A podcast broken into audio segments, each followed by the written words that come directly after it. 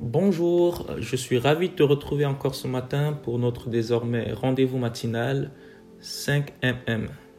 Depuis lundi dernier, nous avons lancé la thématique sur le fruit de l'esprit. Cela nous guidera tout le mois de décembre. Un jour, un homme riche, lors d'une conférence ou d'un exposé qu'il tenait, disait ceci. Le secret de la fortune tient en un seul mot, patience.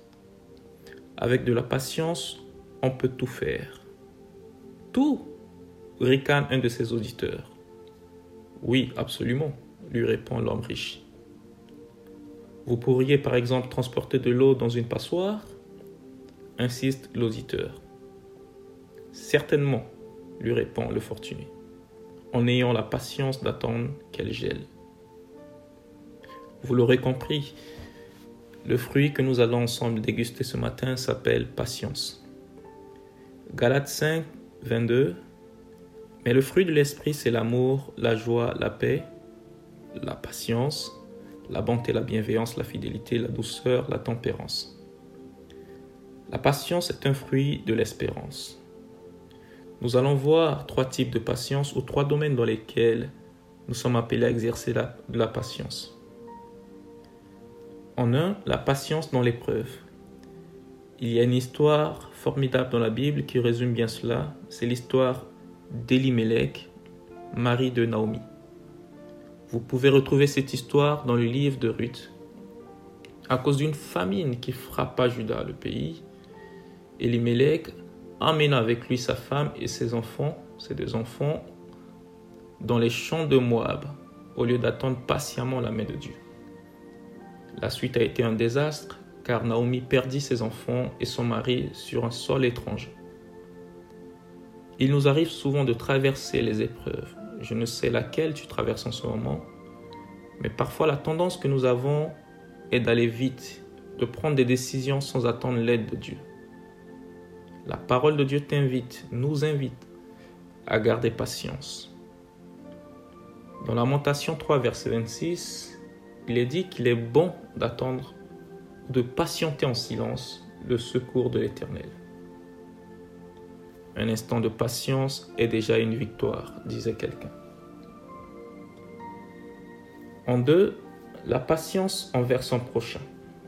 Combien de fois il t'arrive de dire je suis trop fatigué pour être aimable, trop fatigué de le supporter ou de la supporter. Pire, je n'ai pas la patience de patienter. Ces phrases, nous les prononçons parfois à l'endroit d'un ami, d'un conjoint, d'une conjointe, d'un collègue de travail, que sais-je encore. Sachant que la patience est un dérivé de l'amour et Dieu nous appelle à cultiver l'amour et donc la patience. Un adage dit, la patience adoucit tout mal sans remède. Soyons donc patients les uns les autres. En trois, nous avons la patience envers soi-même. Beaucoup, au nom d'une certaine exigence, n'arrivent pas à être patients envers eux-mêmes dans leur propre vie. Ils veulent tout obtenir tout vite. Pour certains d'autres, c'est tout le contraire. Tellement qu'ils n'arrivent pas à patienter, qu'ils se découragent trop vite dès lors qu'ils ont un blocage dans leur projet. J'aimerais te dire que le découragement est beaucoup plus douloureux que la patience.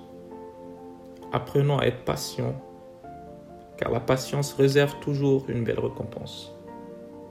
Je terminerai en te disant ceci et retiens bien cette phrase.